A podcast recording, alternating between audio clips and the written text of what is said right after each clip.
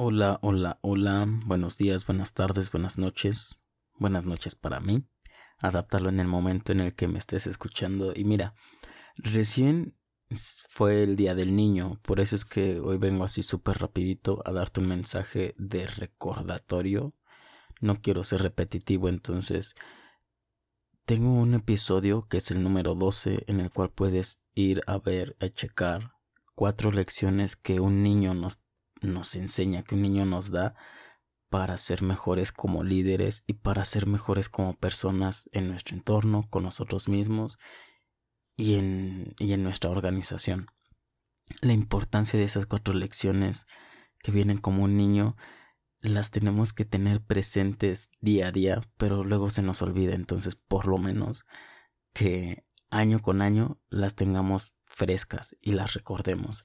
Si no has escuchado este episodio, ve al episodio 12 y, entiende cómo liderar como un niño.